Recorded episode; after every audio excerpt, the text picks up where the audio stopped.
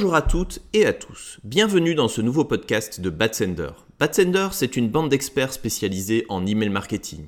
Une à deux fois par mois, nous invitons d'autres experts à venir s'exprimer à notre micro. Ils viennent nous parler sans langue de bois de leurs solutions, de leur métier et des évolutions de notre profession.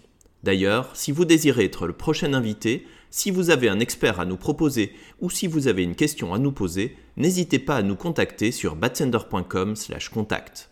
D'ici le prochain épisode, n'hésitez pas à suivre notre blog, à vous inscrire à notre newsletter, à nous suivre sur LinkedIn et Twitter ou à utiliser les différentes ressources emailing que nous mettons à disposition sur notre site batsender.com. Bonne écoute et à bientôt.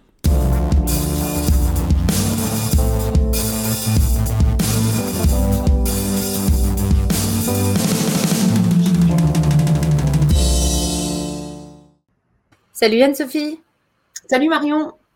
Cool que tu sois revenue nous voir euh, pour l'épisode numéro 2 euh, de tuer les fausses croyances pardon, en délivrabilité. Euh, c'est cool de prendre du temps, du temps pour ça. la dernière fois, on avait évoqué ensemble plein plein de questions. Donc j'invite les gens qui n'ont pas vu l'épisode 1 à aller sur le, site de Bad Sander ou directement sur YouTube pour réécouter l'épisode numéro 1. On avait traité des fameux spam, words. Euh, on avait traité du fameux ratio texte-image. Est-ce que c'est encore à respecter ou pas? Enfin, On avait pris toutes les questions de l'audience, donc c'était vraiment hyper intéressant. Et on a décidé de faire un, épisode numéro 2, parce qu'il y avait plein d'autres questions qu'on n'avait pas traitées euh, et que je vais te poser aujourd'hui. Alors, bien évidemment, on va prendre en premier lieu les questions de l'assistance euh, de ceux qui sont là pour nous écouter. Donc, n'hésitez pas à poser, vos questions dans le chat. Euh, et il y a Jonathan euh, pour vous servir si jamais, euh, voilà, il peut répondre directement ou nous, on va traiter les questions. Donc, n'hésitez surtout pas à en écrire. Donc, je vais avoir une première question pour toi, Anne-Sophie, si tu es prête. Est-ce que c'est vrai qu'il faut s'assurer d'avoir le même volume d'envoi et la même fréquence d'envoi chaque semaine ou chaque mois pour ne pas réveiller les filtres anti-spam? Alors effectivement, la, fréquence euh, de, de, tes envois, c'est très très important pour, euh, pour les FAI. Euh, leur filtrage anti-spam, il se base beaucoup, enfin, c'est, ils utilisent des algorithmes qui, qui analysent toutes ces, tous ces mails qui viennent d'IP ou de, des différentes IP des différents domaines. Et en fait, eux, ce qu'ils aiment, c'est que tout soit très que, que, que, tu, qui puisse, euh, que ce soit euh, prédict, euh, comment j'ai le mot anglais qui me vient à, l'esprit, mais que, ça, que tout soit très régulier. si tu veux, moi je prends toujours l'analogie un peu du, de, de l'amitié, enfin de, tu vois, de, des relations humaines. tu préfères avoir affaire à quelqu'un qui se comporte un peu toujours de la même façon, plutôt que quelqu'un qui un jour va être complètement comme ça et l'autre jour complètement différent. Quoi. les, les, les FAI, c'est un peu pareil. Euh, ils veulent, euh, pour te faire confiance, ils veulent que tu montres euh, un comportement régulier, notamment au niveau de la fréquence et des volumes. Alors, ça ne veut pas dire qu'il faut router exactement, enfin, tu vois, les, mêmes jours toutes les, semaines et exactement les mêmes volumes. mais par contre, il faut essayer de prendre un rythme qui soit vraiment régulier sur une période, tu vois, de, de, de des 30 derniers, enfin, de, de mois en mois, par exemple. Euh, pour te donner un exemple, moi, j'ai je travaille avec un client. Euh, en général, tous les jours, ils routent à peu près sur 20 000, 20 adresses. Par contre, une fois par mois, ils vont router sur toute leur base à 1 million. Hmm. Et il n'y a aucun problème parce que tous les mois, ils vont avoir ce volume qui revient une fois par mois. Et le reste des, jours, des, autres jours, ça va être euh, pareil, un volume régulier. D'accord, donc il n'y a pas de souci à envoyer par exemple une newsletter hebdomadaire sur toute ta base et euh, la semaine d'après sur un plutôt sur un segment spécifique et encore la semaine d'après re sur toute ta base. Enfin, il n'y a pas de contradiction là-dessus. Ouais, tant que tu prends, tant que tu prends vraiment un rythme régulier et que tu t'y tiens et que tu essayes de et que tu essaies de pas trop changer, euh, par contre, effectivement, si tu arrives, euh, mettons, en fin d'année et que là, tu vois, euh, tu as, les promotions de fin d'année qui arrivent et que tu prévois de router sur des plus gros volumes ou de, changer un peu ton, rythme, là, il faut le faire progressivement. Il ne faut pas commencer à augmenter tes volumes journaliers d'un coup il, faut, vraiment augmenter progressivement pour apprendre aux algorithmes des, FAI que ton, ton volume, voilà, il, il, grandit, mais pas d'un coup. Quoi. C'est, ça fait pas, ça, ça va pas leur, leur faire peur. Hein. Tu, il faut vraiment rester régulier. Et la notion de progressif, c'est quoi? C'est à chaque, à chaque volume d'envoi, plus 10, plus 15% c'est... Euh, moi, en général, je, pars sur euh, pas plus de 25% euh, ouais, d'augmentation d'envoi en envoi. Quoi. Ok. J'ai une autre question. Est-ce que c'est vraiment vrai que les FAI et Webmail se souviennent du code HTML on parle beaucoup d'empreintes HTML dans le milieu de la délivrabilité. Euh, est-ce que c'est vrai que un FAI ou un webmail peut se souvenir du, code HTML ou même de, du contenu, on va dire des mots utilisés? Effectivement, il y, a des, solutions euh, anti-spam, notamment CloudMark, qui euh, vraiment se, basent sur cette notion d'empreinte HTML. Euh, donc, ils vont avoir, euh, bah, par exemple, si tu as un bloc de contenu euh, qui revient à chaque fois que tu as plus de plaintes, qui, qui, tend à générer plus de plaintes, ils vont pouvoir identifier que ce, ce, bloc de contenu est associé à un contenu un peu plus spammy. Euh, ça leur permet également de pouvoir détecter si tu fais de l'affiliation et que tu, euh, que tu envoies le même, que tu envoies le même contenu via différents, différents routeurs, différentes IP, etc. Euh, ils vont tout à fait pouvoir identifier que c'est le même, le, même bloc, le même type de contenu qui est envoyé, même si c'est des, des routeurs complètement différents. Ok, donc ça veut dire que quand on est marketeur et qu'on a une stratégie d'acquisition, qui est vraiment euh, assez importante. Là, il vaut mieux ne pas envoyer le même code HTML à une agence d'affiliation qui elle-même va envoyer via différentes infrastructures d'envoi que tu maîtrises pas tellement et qui risque de générer euh, des moins bons taux de clics et peut-être certainement plus de, des abonnements et plus de plaintes. Il vaut mieux envoyer deux codes HTML différents, un sur ta plateforme d'envoi et tes prospects, tes clients, et un autre contenu HTML euh, pour les, la stratégie d'acquisition. Bah oui, c'est vrai qu'il faut faire un petit peu attention à ça. Après, il y a d'autres éléments qui, euh, qui, rentrent en compte. Euh, ils vont pouvoir aussi attribuer une réputation à ton, à ton domaine, à, d'autres éléments dans, dans, dans l'email. Donc, c'est un peu difficile de complètement, enfin, de, de, complètement isoler parce que au fil du compte, ta marque, elle est quand même présente dans ton, ton, ton domaine, va pas être présent dans, dans le dans le contenu. Mais effectivement, euh, ouais, c'est ben, au, fil du compte, c'est vraiment euh, pour eux de, pouvoir détecter s'il y a du contenu qui, euh, génère beaucoup de plaintes et qui est routé via différentes sources, de pouvoir avoir une vision un peu globale et de pouvoir arrêter ce genre de campagne plus facilement. Ok, et toi, tu as déjà vu déjà eu des cas concrets là-dessus où euh, le, code HTML n'avait pas été changé, ça avait été routé sur des plateformes d'affiliation et ça a impacté euh, la délivrabilité, on va dire, euh, d'une stratégie de fidélisation, enfin d'une stratégie plus propre. ouais, ouais, ça, ça j'ai déjà eu affaire à ça, effectivement. C'est souvent, en fait, dans, le cas récent que sur lequel j'ai travaillé, effectivement, les, campagnes que nous, on route euh, sont plutôt clean, mais euh, effectivement, on voit que la, marque fait de la, fait de la, de l'affiliation, qu'elle a son contenu qui est routé par différentes autres plateformes. Et là, effectivement, c'est un petit peu un signe, un signal euh, qui nous met la puce à l'oreille dans le fait qu'ils peuvent avoir des, problèmes chez certains FAI. D'accord. Alors, on va, on va arriver sur des questions avec des, je vais dire des croyances, mais ce n'est pas des croyances, avec des bonnes pratiques un peu plus techniques. Euh, on parle beaucoup de signature euh, et d'authentification SPF, DKIM et des marques. Est-ce que tu peux juste nous rappeler à quoi sert euh, rapidement avec un, avec un langage vulgarisé SPF, DKIM et des marques? Et surtout, moi, ma question, c'est quel est le rôle du routeur, de l'annonceur et potentiellement quelqu'un d'autre dans le, renseignement de ces signatures oui, bien sûr. Alors, euh, effectivement, ça, c'est des euh, SPF, DKIM et des marques, c'est des, méthodes d'authentification des emails qui ont été mises en place au fil du temps pour sécuriser un petit peu pour, pour éviter que les, les marques se fassent euh, fichées, que, enfin qu'elles se fassent euh, euh, personnifier par, par, par d'autres par, par, par d'autres éléments extérieurs d'autres organisations extérieures.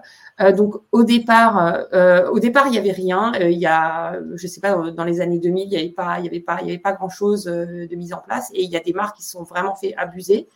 donc SPF a été mis en place pour, pour mettre un lien entre des IP et un nom de domaine. Donc, tu pouvais dire, voilà, mon nom de domaine, il a le droit d'envoyer à partir de telle ou telle IP. Euh, les spammers ont réussi à abuser ce système, donc DKIM a été mis en place par-dessus par la suite. la ça fonctionne plutôt, c'est un mode de signature avec une clé publique et une clé privée. Euh, qui permet de s'assurer qu'en fait le, contenu d'un email n'a pas été euh, modifié euh, au cours de l'envoi.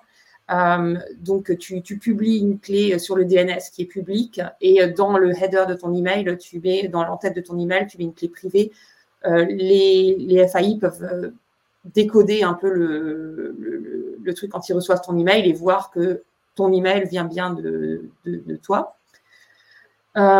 Encore une fois, les spammers ont trouvé des moyens de, passer, euh, d'abuser ce système-là.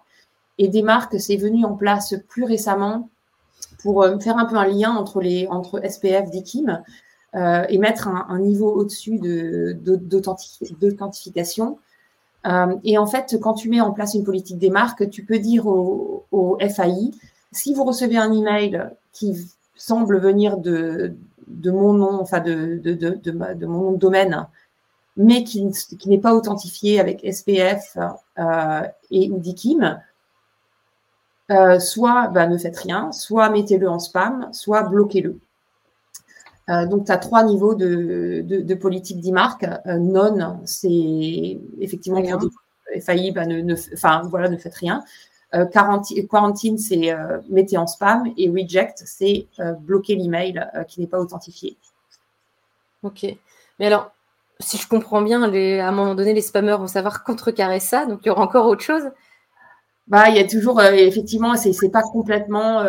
si un spammer enregistre un nom de domaine qui est très similaire à ton nom de domaine, et qu'ils le mettent. Il y a quand même, il y a quand même encore des, des, mécanismes qui leur permettent de, de, de, passer outre, mais ça met déjà, euh, ça, ça, aide déjà beaucoup. Euh, et effectivement, des marques, c'est vraiment quelque chose maintenant euh, que les, les, marques devraient essayer de, de mettre en place. Euh, ouais, c'est pas, c'est pas un outil de délivrabilité en tant que tel parce que c'est pas. c'est plutôt une solution technique de, de sécurisation de, ton, de, de, ta marque et de ton nom de domaine. Mais euh, certains FAI ont quand même indiqué que c'était euh, c'était vu comme un plus d'avoir euh, une, une, politique des marques en place à partir du moment où elle est quarantine et reject. Quoi. Une politique des marques non, euh, ça, ouais, c'est ça sert à rien. Pas grand chose quoi en fait. Donc en fait, on a, j'ai l'impression moi que SPF et DKIM, alors DKIM, j'imagine que ça se dit plutôt comme ça. SPF et DKIM sont assez bien mis en place par les annonceurs parce qu'en fait, c'est les routeurs qui doivent mettre ça en place, on est d'accord? C'est le, rôle des routeurs pour SPF et DKIM ben, Oui, en général, quand tu, si, tu utilises un routeur euh, professionnel enfin, qui, euh, qui, est de bonne qualité, SPF et DKIM, c'est vraiment la base. Euh, tu, dès que tu, tu, rentres chez ce routeur, ils vont, ils vont mettre ça, enfin, ils vont t'aider à t'accompagner pour mettre ça en place au départ. Hein. Par contre, effectivement, des marques, là, c'est vraiment la responsabilité de la marque de, de, faire les démarches. Euh, c'est un petit peu plus.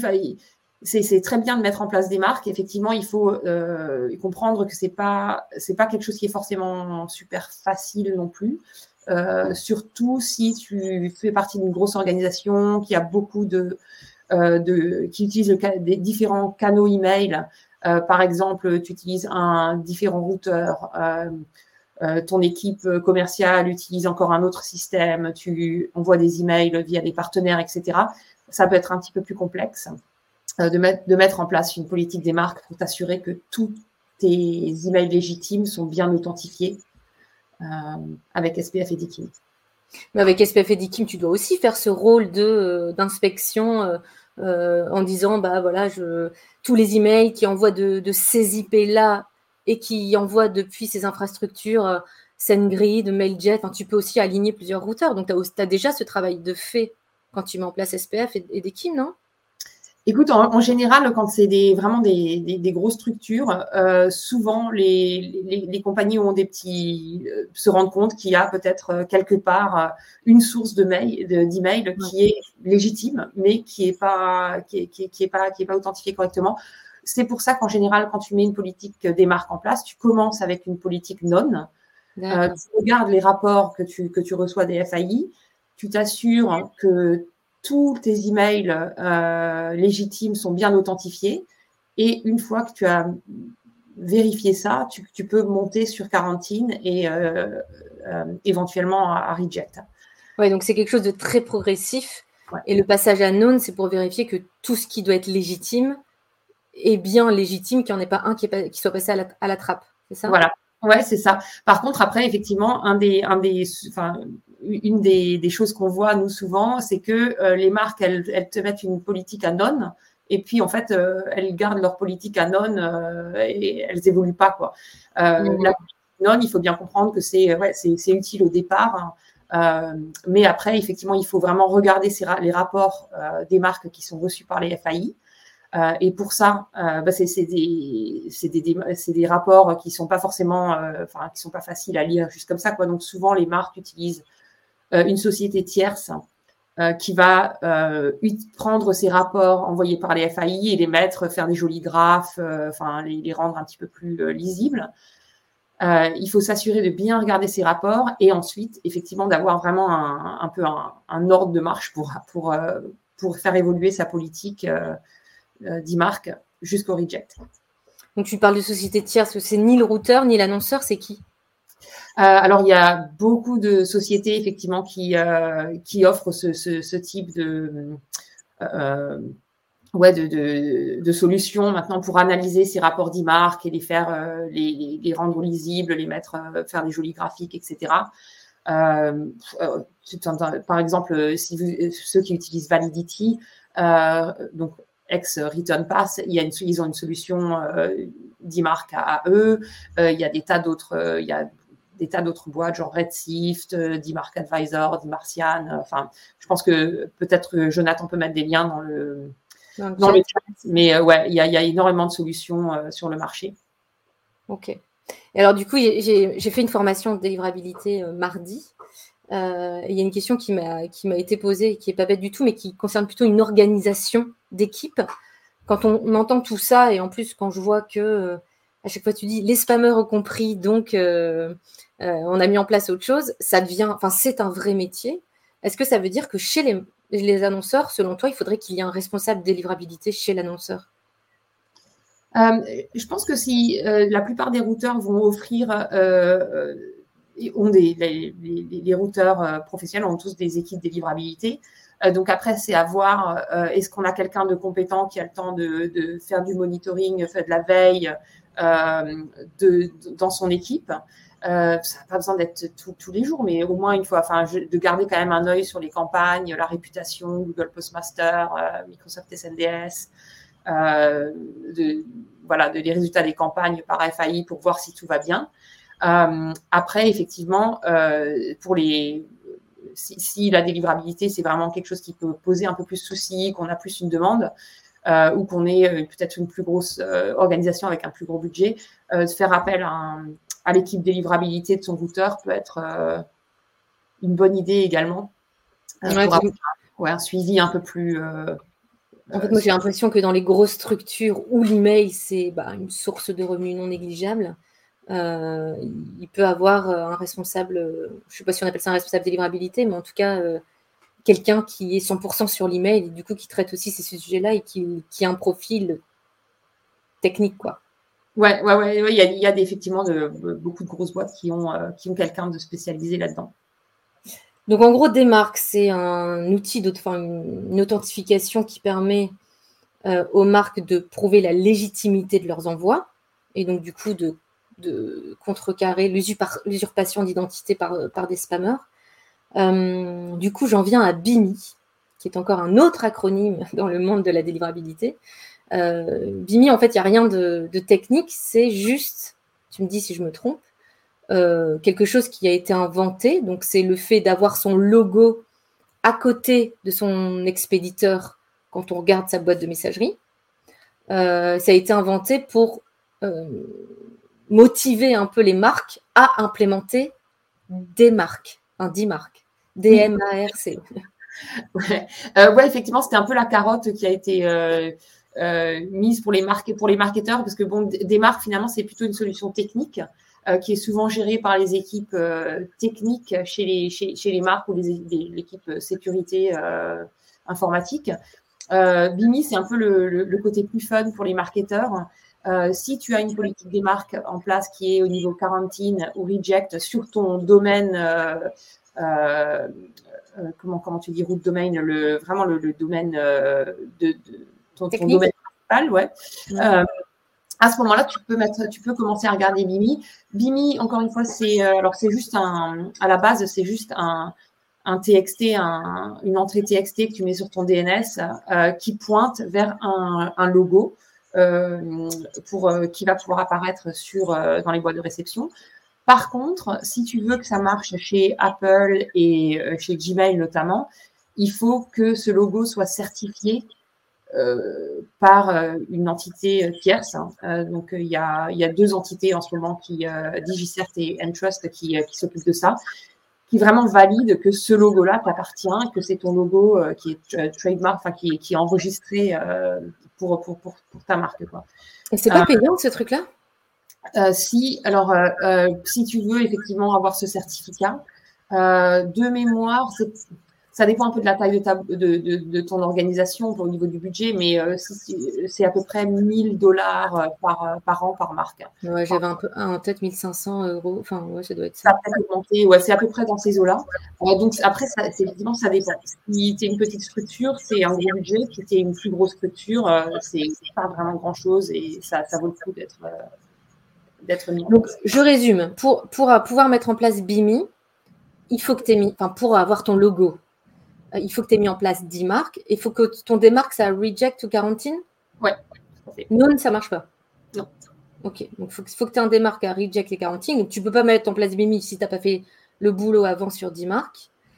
BIMI, donc c'est ton petit logo que tu mets dans ton DNS, ton TXT de ton DNS, c'est ça à peu près? Ouais. Euh, il, il s'affiche du coup partout sur tous les systèmes de messagerie, sauf Apple et Gmail. Et Apple et Gmail, tu dois certifier ton logo pour que ça s'affiche. Alors, tous les, tous les n'utilisent pas, n'utilisent pas Bimi. Par exemple, Microsoft, euh, nos amis chez Microsoft, ne, ils n'utilisent pas Bimi du tout euh, pour le moment. Euh, il y a un site, peut-être que Jonathan peut mettre le lien aussi dans le chat. Il y a un site, je crois que c'est bimi.org, qui contient vraiment toutes les informations là-dessus ils ont une page qui montre exactement les FAI qui participent à BIMI pour le moment et ceux qui vont le considérer.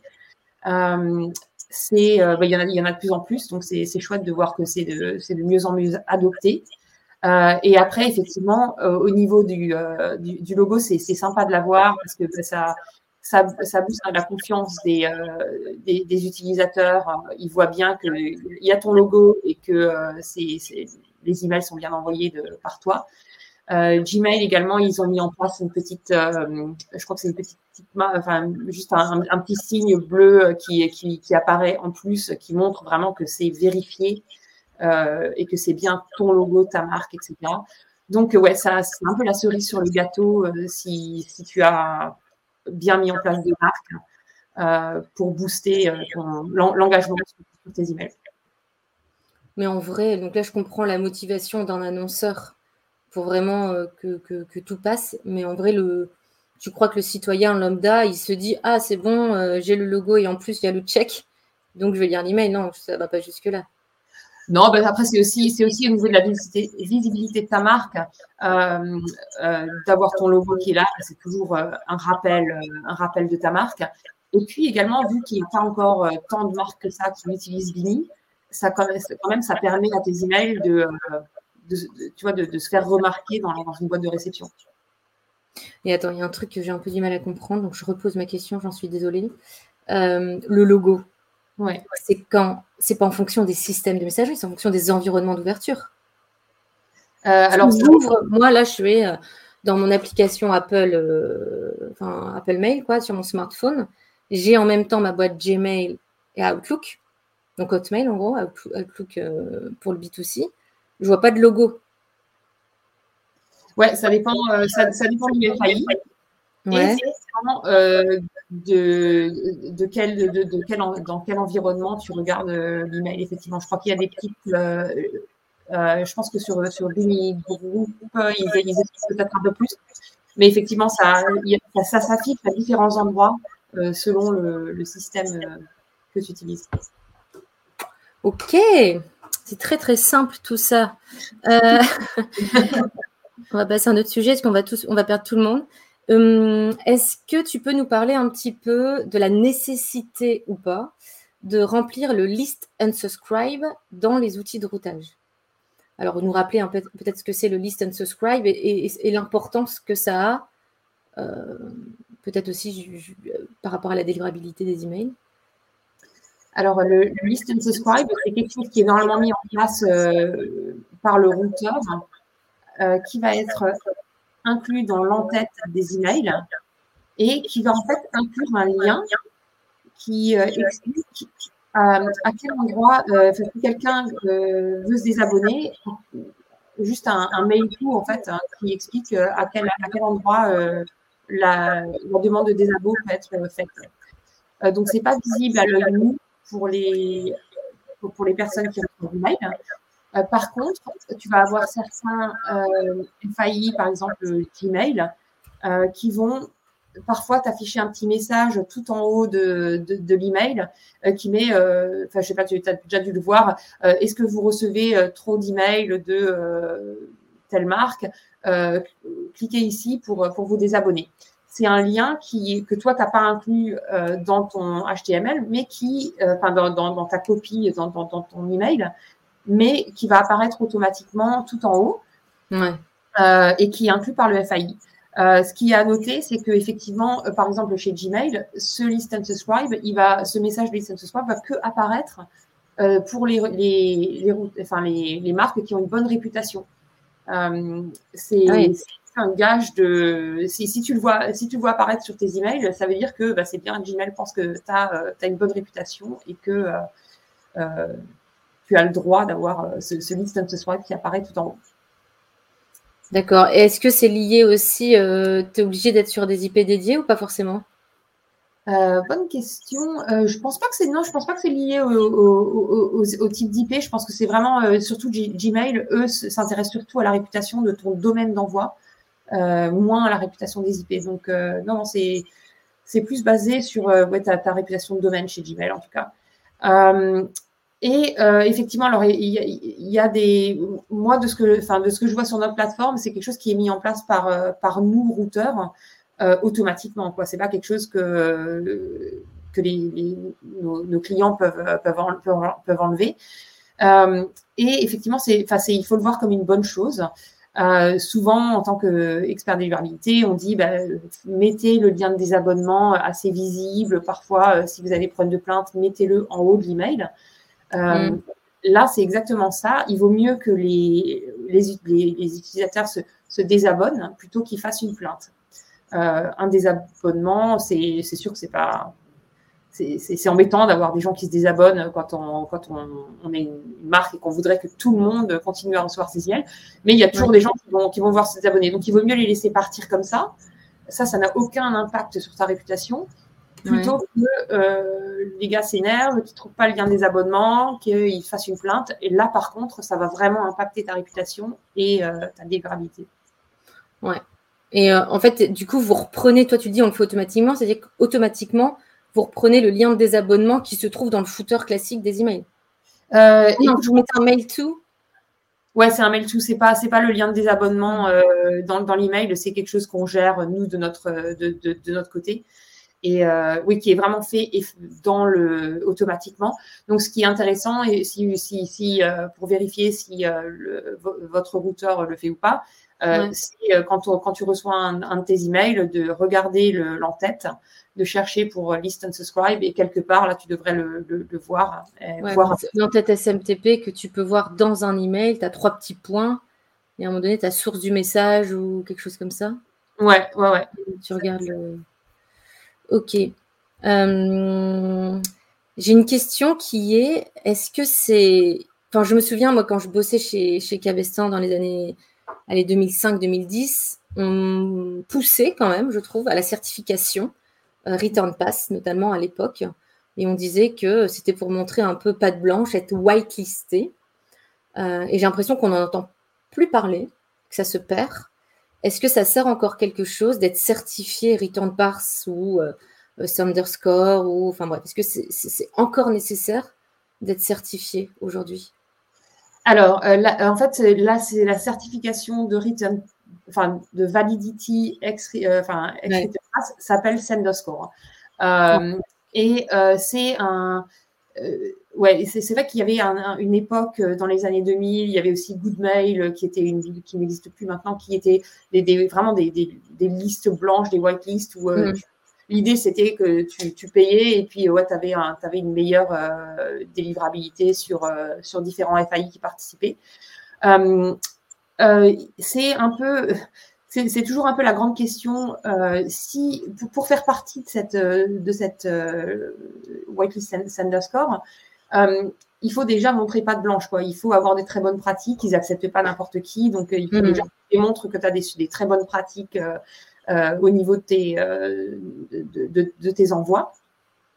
après, la question, c'est si tu as des très bonnes pratiques au niveau de tes envois, tu devrais logiquement pas trop. Ne pas avoir besoin. Donc, c'est toujours un peu. Euh, ça, c'est toujours un petit peu la question. Euh, euh, quel, est le, niveau de bénéfice par rapport au niveau d'argent que, tu mets, après, c'est assez intéressant pour, certains niveaux. Par exemple, pour la, la, certification Senderscore, ça aide avec Microsoft. Ça, c'est sûr. Euh, si euh, tu as un peu des tes pratiques sont bonnes mais que tu, tu, tu, as toujours un petit peu des problèmes avec Microsoft que c'est un petit peu euh, que c'est une grosse partie de ta base et que c'est ouais que, bon Microsoft est difficile de toute façon. Une certification Sanderscore c'est effectivement en général on voit que ça, ça aide pas mal. Et en plus l'autre l'autre bénéfice c'est que tu vas avoir dans l'interface euh, Return Pass, tu vas, enfin Validity Everest, tu vas avoir euh, euh, accès à plein de données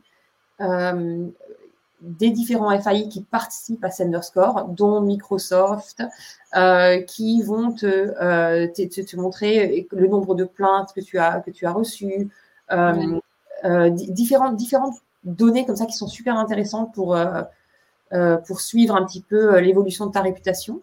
Euh, après, si tes pratiques euh, deviennent un petit peu, enfin, plus problématiques, tu peux être euh, dégagé de la certification temporairement euh, également. Quoi, c'est pas, c'est pas parce que tu es certifié que tu vas le rester tout le temps. Quoi, c'est, il faut, il faut maintenir ces bonnes pratiques.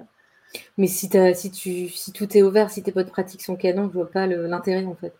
Ouais, c'est, ça. Après, c'est vraiment, c'est vraiment un peu peut-être une sécurité si euh, comme dit, si tu as vraiment des, des, des, des, petits soucis avec euh, et que, tu veux avoir une meilleure visibilité ou un peu une, une, plus de sécurité, euh, il y a une autre certification euh, qui est le CSA, donc le Certified ouais. Alliance, euh, qui est c'est un, un, organisme qui est basé en Allemagne. ils ont des FAI évidemment allemands, mais également des gros FAI internationaux qui font partie de cette, de cette certification. Euh, là, les critères hein, euh, d'entrée sont encore plus drastiques que euh, Sanderscore parce que bah, c'est régi par les, lois allemandes, etc. et là, encore une fois, bah, c'est toujours un peu, si tu as des très bonnes pratiques à ce niveau-là, tu ne devrais pas avoir trop de problèmes. Par contre, là, si tu es un routeur qui, enfin, si es une marque qui envoie beaucoup en Allemagne, cette certification là te permettre d'avoir des plus, de pouvoir envoyer plus vite d'avoir moins de mm. limitations au niveau de volume d'envoi sur euh, certains FAI allemands. Ouais, donc c'est pas la livraison, c'est aussi la vitesse euh, et les informations que tu peux avoir en plus via des, des reportings de chez eux, quoi. Ouais, Mais si je suis un, responsable marketing, délivrabilité, enfin bref, si je suis un annonceur, j'imagine Return Pass, enfin toutes ces certifications-là, ça ne se met pas en place du jour au lendemain, c'est assez long. 10 marques, c'est pareil, c'est assez long. Je priorise quoi? 10 marques ou une certif? Euh, Moi, je mettrais en place enfin, 10 marques, ça serait vraiment ma, priorité, ouais, parce que c'est plus que juste pour la délivrabilité, euh, c'est vraiment la protection de ton, de ton domaine, de, de, ta marque. Ça te donne une super visibilité sur euh, des activités malveillantes du, qui, qui, qui, peuvent avoir, avoir lieu et sur lesquelles tu n'as vraiment aucune visibilité si tu n'as pas 10 marques en place. Euh, donc, 10 euh, marques, euh, ouais, c'est vraiment quelque chose qu'il faut essayer de mettre en place si possible aujourd'hui. Ouais, donc j'ai quand même l'impression que la certification se perd. c'est vrai que je le vois moins. C'est vrai que dans les années, dans les années 2000, ça se voyait. des clients qui sont certifiés, toi, encore? J'en vois quelques-uns de temps en temps, effectivement, qui, qui, l'ont encore. D'accord. Est-ce que c'est plus dur de bien délivrer en France aux US, en Allemagne, au UK Est-ce qu'il y a des pays où c'est euh, plus ou moins compliqué? Euh, alors, c'est ouais, c'est une question intéressante. Alors déjà, je pense qu'il faut noter que euh, maintenant sur les listes B2C, partout dans le monde, en général, le plus gros FAI, ça va être Gmail. Ça, c'est partout pareil.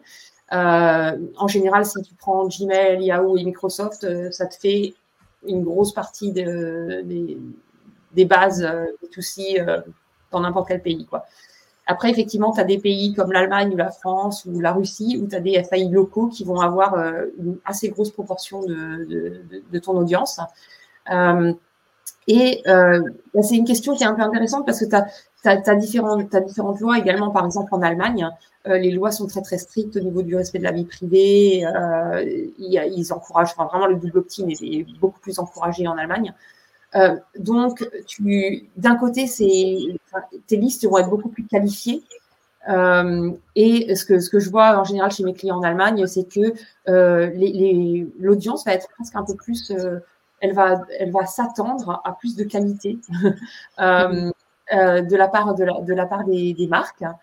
les FAI américains, on les connaît bien, ils communiquent, ils communiquent pas mal, ils ont des canaux de euh, si tu as des problèmes, tu as des canaux très définis pour, euh, pour aller euh, leur, leur faire des demandes de, de mitigation, etc. après, ça, dans, dans, les différents pays, tu peux avoir des plus petits FAI qui sont un petit peu moins, où tu, tu, comprends un peu moins, enfin, tu connais un peu moins ou qui sont un peu moins. en France, on a de la chance, on a avec avec Orange, ils ont une cellule Abus qui est très et Orange, la Poste, c'est quand même des FAI qui sont très ouverts. Euh, ils ont des, canaux euh, très définis également si tu as des problèmes. quand tu dis canaux, c'est des formulaires où tu peux les contacter facilement, tout ça Ouais, ouais, ouais. Ils ont, des équipes qui, sont, qui répondent bien, euh, bien aux demandes. Quoi. Donc, mais effectivement, il va, il, va, il va y avoir des systèmes, comme je l'ai expliqué la dernière fois, des systèmes de filtrage qui sont un petit peu différents par rapport au, au, FAI américain. Mm. Donc, euh, ouais, En fait, j'ai l'impression que ça dépend aussi vachement de, euh, des, habitants. Si es, toi, tu es strict, tu veux absolument du double opt-in, euh, que tu te, ton, ton habitude, c'est de te désabonner, etc. Je pense que dans un autre pays, c'est un peu moins vrai. Enfin, ça, ça va jusque-là. C'est pas forcément le, le, FAI ou le webmail, ça va jusqu'au comportement du citoyen. Quoi.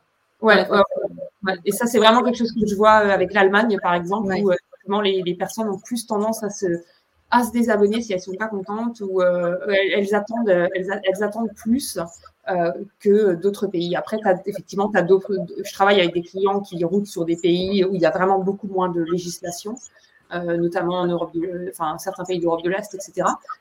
où là, c'est un petit peu plus le Far West et ouais, les gens ont moins, ils, réagissent moins sur le canal email, ils ont peut-être moins d'attentes. Mm. sur nos, dans nos en, France, en, Allemagne, etc. Je pense qu'on a plus, euh, plus d'attentes euh, de, de, qualité. Et j'ai une dernière question. Est-ce qu'on peut avoir un taux de délivrabilité différent d'une plateforme à une autre, d'un routeur à un autre? Euh, oui, ouais, tout à fait. Ça, c'est une question qui revient souvent quand on a des, nouveaux clients qui, qui rejoignent, qui, quand, quand, les clients changent de, de, routeur. une question qui revient souvent, c'est ah mais pourquoi mon taux d'ouverture a changé par rapport à mon ancien routeur Et là, on voit bien qu'il y a plein d'éléments qui sont pris en place, qui sont pris en compte par les FAI dans le filtrage des emails. Notamment si tu étais sur un routeur pendant, euh, je ne sais pas, euh, une dizaine d'années et que tu as une, ou plein de, enfin, un, nombre important d'années, que tu as vraiment une réputation qui a été établie avec tes idées, ton nom de domaine, tu changes et euh, ton nouveau routeur, tu repars un petit peu à zéro, quoi. Tu, tu, tu rebâtisses ta réputation. Donc, c'est sûr que ta délivrabilité va être un petit peu plus, peut-être, fragile euh, sur le nouveau routeur euh, au départ, le temps que tu sois vraiment ta, ta, réputation à nouveau. Euh, il y a ça. Et puis, quand tu routes sur différentes plateformes, bah, ça va jamais être exactement les mêmes personnes. Ça va jamais être exactement. il y a plein, plein de facteurs qui, qui rentrent en compte. Quoi. Si tu routes sur un routeur plus certains, certaines audiences plus actives, actives donc il faut s'attendre à avoir des petites variations, mais c'est normalement le temps de quelques semaines, j'imagine, le temps que ça se stabilise et que on ait une phase de warm-up qui soit correctement faite, euh, etc. Ben, en général, les, ouais, les quand même au moins une période de 30 jours euh, d'historique de, mail. Donc, il faut quand même, euh, en général, compter, je dirais, plusieurs, même quelques mois, tu vois, pour, pour vraiment hmm. avoir un peu plus sa réputation. Ok. Eh ben, je te remercie beaucoup, Anne-Sophie. Euh, on a un prochain live, et Jonathan l'a mis dans le, dans, à l'écran, qui est la semaine prochaine, donc euh, un peu plus rapproché, c'est live au mois de juin, mais c'est bah justement, peut-être que ça peut t'intéresser, Anne-Sophie, c'est quand on... Le changement de routeur, c'est souvent motivé par l'équipe marketing. Euh, et quand l'équipe marketing doit embarquer l'équipe technique, euh, parfois l'équipe technique est assez réticente au changement. Donc on va discuter de tout ça avec un, cas concret qu'on a vécu avec un de nos clients qui est WWF France. Euh, et donc voilà, donc ça, s'appelle changer de routeur, la technique en stress et le marketing en PLS. Et c'est la semaine prochaine, donc n'hésitez pas à aller sur notre site pour l'ajouter à votre agenda. Je te remercie beaucoup. Merci à vous. Et puis, ben, on se peut-être à bientôt pour Enfin, l'année prochaine, en tout cas, pour un autre épisode. Allez, salut Anne-Sophie, salut à tout le monde.